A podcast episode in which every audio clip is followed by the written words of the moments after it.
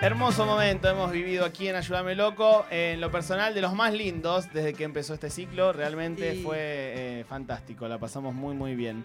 Y hoy, cuando empezó el programa, iban 8, 9 minutos de programa. Y ya en, el en los comentarios del chat de YouTube, alguien dijo: Hoy viene Paz. Hoy es la columna de Paz. Qué amor. Por supuesto que hoy es la columna de Paz, a quien vamos antes que nada a aplaudir. Trajo su sandía de todos los martes. Recuerden. Apoyala ahí, nena. Apoyala ahí. Sí, traje sandía, loco. Me gustó que recién Paz me dijo, qué lindo momento de ayúdame loquito. Ah, ¿no lo habían hecho? No, Mira, no. pensé que había llegado con novedad. Qué bueno. Ayúdame, Ayúdame, loquito. Ayúdame loquitas. Eh, todas las columnas de Paz son fantásticas realmente. Eh, esto no lo digo yo, lo dice eh, la audiencia. Sí. Eh, además lo digo yo y están Ah. en, en YouTube. Se pueden en, en Instagram no, en Instagram como dijo Canela hay toda gente diciendo mirá lo que comí. Pero Exacto. están en, en, eh, YouTube, se pueden ver por separado, así que eh, vayan a buscarlas. ¿De qué hablaremos hoy, querida amiga? Hoy vamos a hablar justo que están cerrando un, un mes de hablar del futuro. Vamos a hablar de un proyecto que tiene algo que ver con el futuro, porque de alguna forma es como un- una idea de lo que el futuro podía ser, pero un futuro inmediato. Vamos a hablar de Proyecto Venus. Eh, Proyecto Venus fue una micro sociedad, un experimento social y artístico que duró, eh, empezó en 2001 y terminó en 2006. Y fue un colectivo de personas, eh, algunos eran artistas, otros eran, no eran artistas, eh, que se reunían de alguna forma para producir cosas en conjunto, pero también para intercambiar bienes y servicios. ¿no? 2001, intercambio de bienes y servicios, Club del Trueque. les debe sonar Sí, a algo, sí, exactamente. sí. Pero mm, ese colectivo que, mm, que de alguna forma eh, impulsaba Roberto Jacobi, es muy difícil resumir la carrera de Jacobi en una línea, pero más o menos para decir algo. Eh, es un artista que empieza a hacer obra a fines de los 60, eh, escribió muchas letras de virus. Sí, Eh, bueno, además de ser artista sociólogo, con lo cual te da como una perspectiva de las cosas que, que él fue pensando y desarrollando. Eh, y la particularidad que tenía Proyecto Venus es que, además de promover este intercambio de bienes y servicios, eh, tenía dos características. Una es que tenía un sitio web en el que cada uno de los que participaba, que en su momento más eh, álgido llegaron a ser 600 personas, perdón, ¿qué época? 2000, entre 2001 y 2006. Súper vanguardista. Sí, exactamente. Bueno, de hecho, Facebook se crea en 2004, si no me equivoco. Se populariza en Argentina como en 2007, 2008.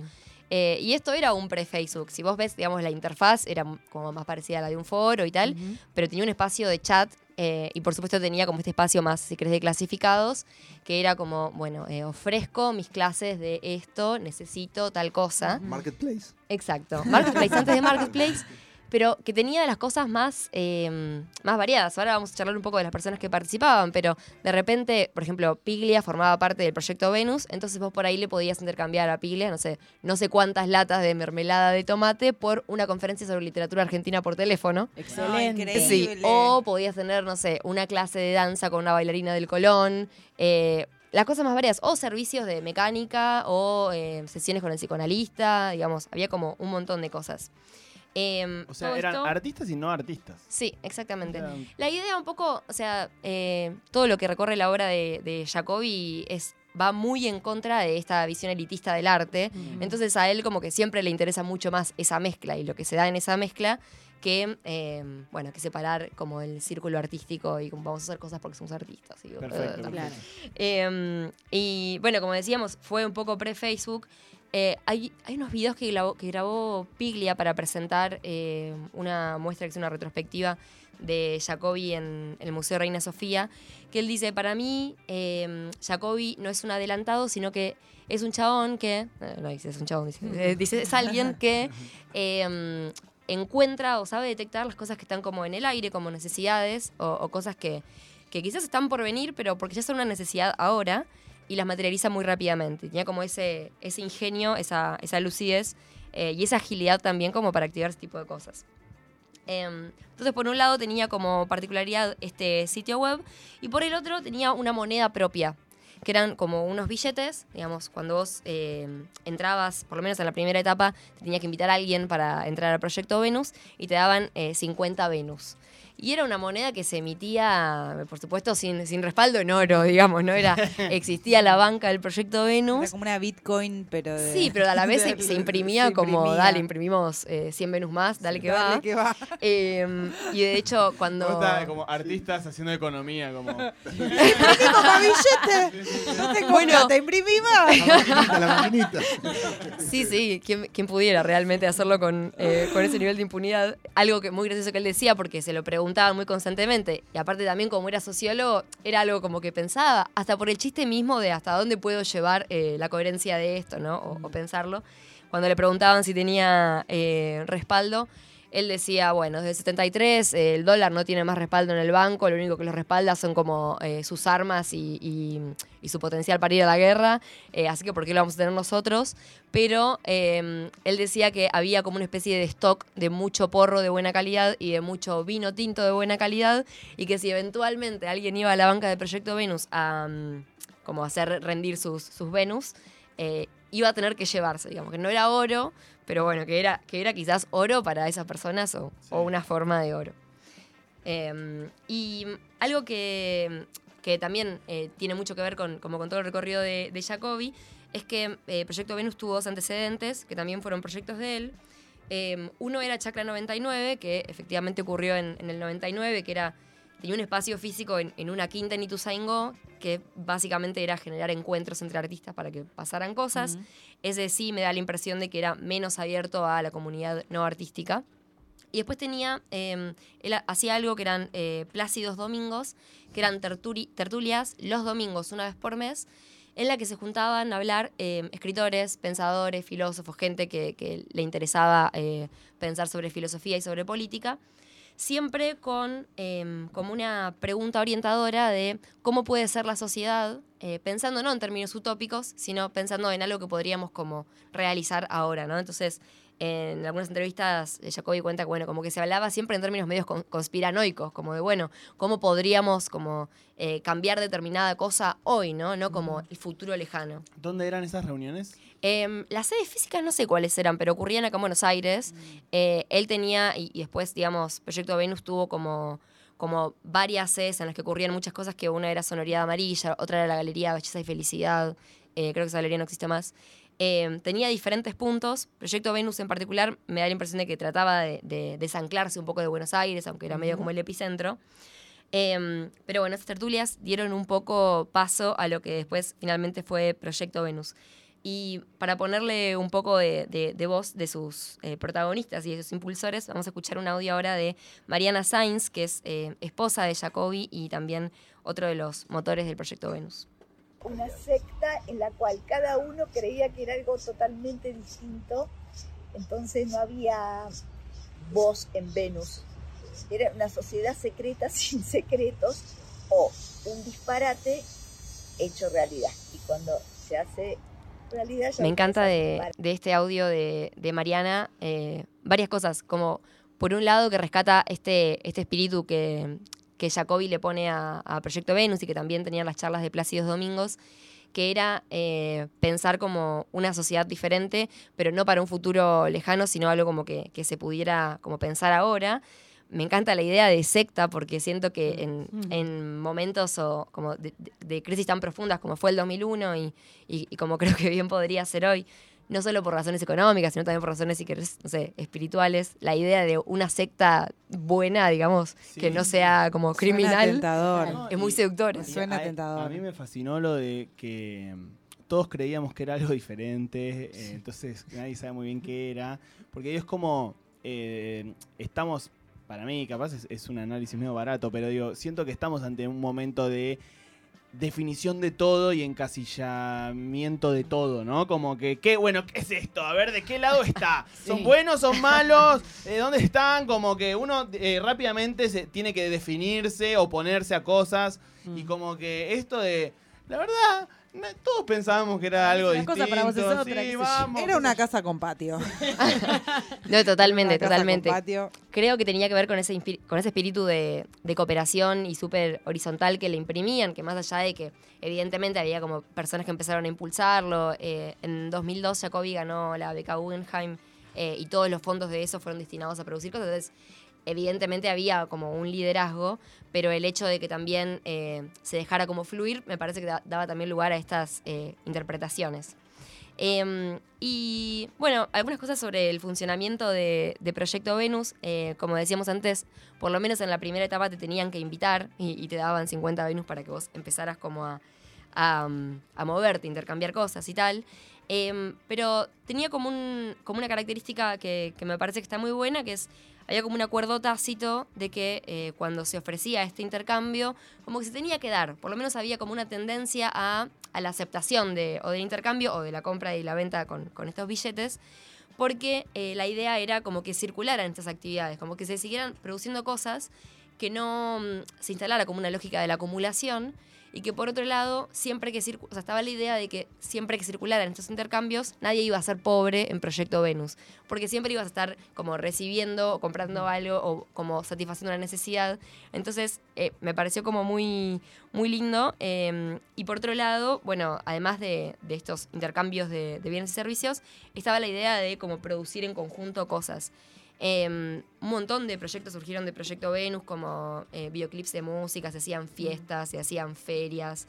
Eh, hay, eh, en paralelo a- al auge de Bandana, Proyecto Venus arma una banda que se llama Pollen, que eran 11 chicas que eran popstars y que se producían como popstars y que de repente empezó medio como un chiste, pero eh, empezaron a grabar canciones, tenían seis canciones, debutaron en Cemento para 400 personas, Wow. hicieron como todo un despliegue.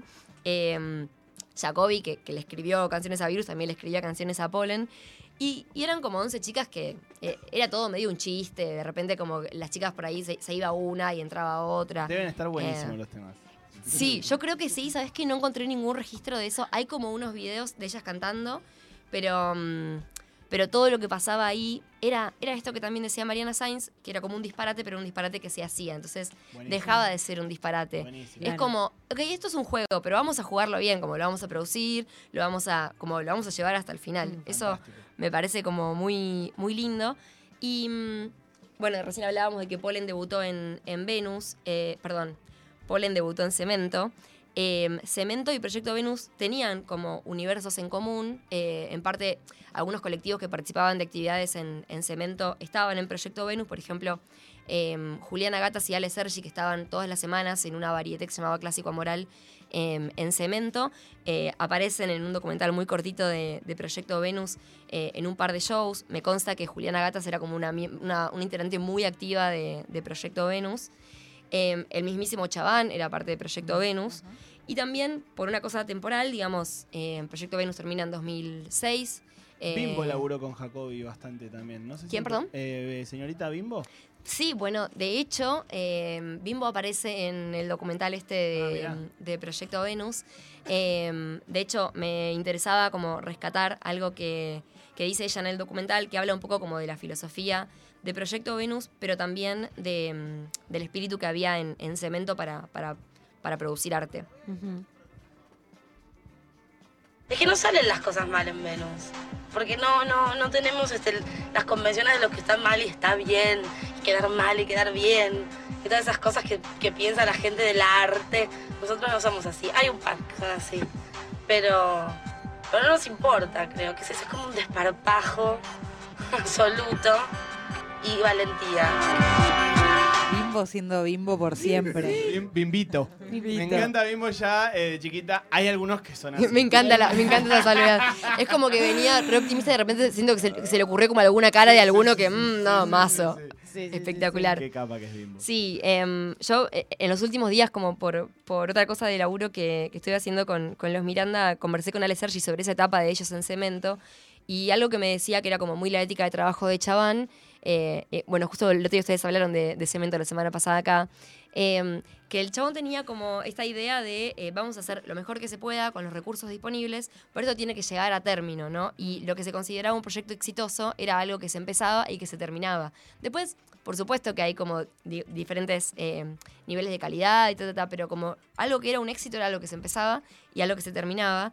Y Proyecto Venus tenía un poco este espíritu y además como esta cosa lúdica que, que también menciona Bimbo, de bueno, como, qué sé yo, no nos importa si el error, la espontaneidad, como vamos a ir de nuevo, como con este juego hasta el final.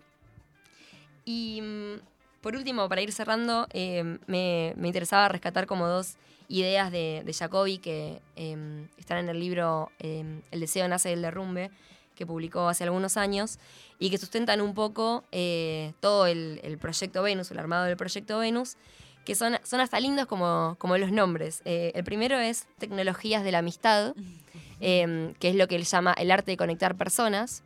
Y Proyecto Venus definitivamente tenía eso porque, en definitiva, digamos, más allá del contexto económico en el que se da y que, por lo que puedes ver en el documental, efectivamente a muchas personas les resolvía económica o materialmente algunas cuestiones como eh, que podían conseguir en ese marco. Pero más allá de eso, al final, como lo económico o los billetes y ta, ta, ta, eran como una excusa para juntar a las personas. Claro. Entonces estas tecnologías de la amistad son como estas, eh, estas redes que, que arma Jacobi a partir de excusas diversas y, y muchas veces muy lúdicas. Y la segunda es eh, estrategias de la alegría, que mm, es algo que por supuesto tiene que ver como con, con lo más literal, como con la fiesta, pero que Jacobi eh, cuenta en muchas entrevistas que para él estas estrategias de la alegría eh, es algo que a él le interesaba trabajar eh, desde los 80 y, de hecho con, su colaboración en Virus, eh, él tenía como mucho de esta impronta, que era básicamente como tratar de, de desandar todo ese apagón de, eh, de alegría y de festividad que había dejado la dictadura. Y hay una entrevista eh, en la que él dice algo muy escueto, pero que, pero que es lindo de, pensar que para él eh, la, la posibilidad de hacer esa música tan alegre, eh, como eran los temas de Virus, y, y que además en los shows era efectivamente como muy festivo, para él fue como una forma de sobrevivir una época muy atroz, y que todavía en los 90 a él no le parecía que estaba resuelto.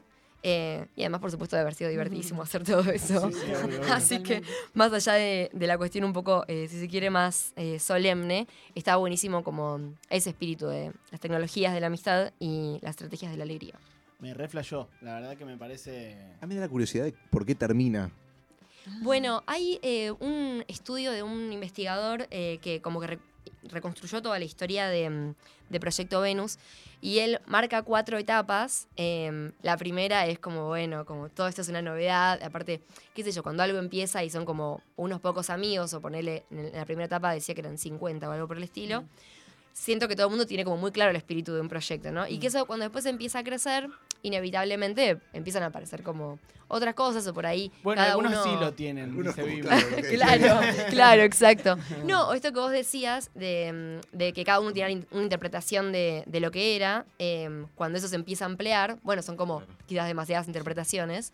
Y mm, este investigador como que no, no cuenta el detalle de ese final, pero ya en la última etapa, cuando eran alrededor de 600 personas, eh, según este, esta publicación, empiezan a aparecer como... eh, ¿cómo decirlo? Como personas que querían tener como un poco más de visibilidad que los demás y se empieza a perder esa cuestión como más horizontal, incluso como algunas rispideces, pero más a título personal, según lo que dice eh, este investigador.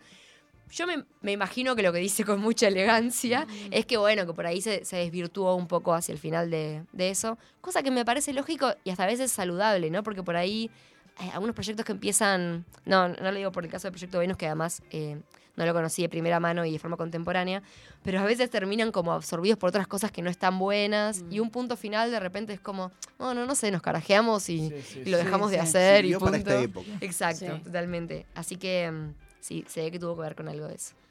Buenísimo, eh, genial la sandía de hoy, como todos los martes. Eh, En Ayúdame Loco, la sandía es fruta de estación eh, todo el año, amigos. Así que todos los martes estará aquí Pasas Karate para traernos una nueva sandía. La de hoy fue el proyecto Venus,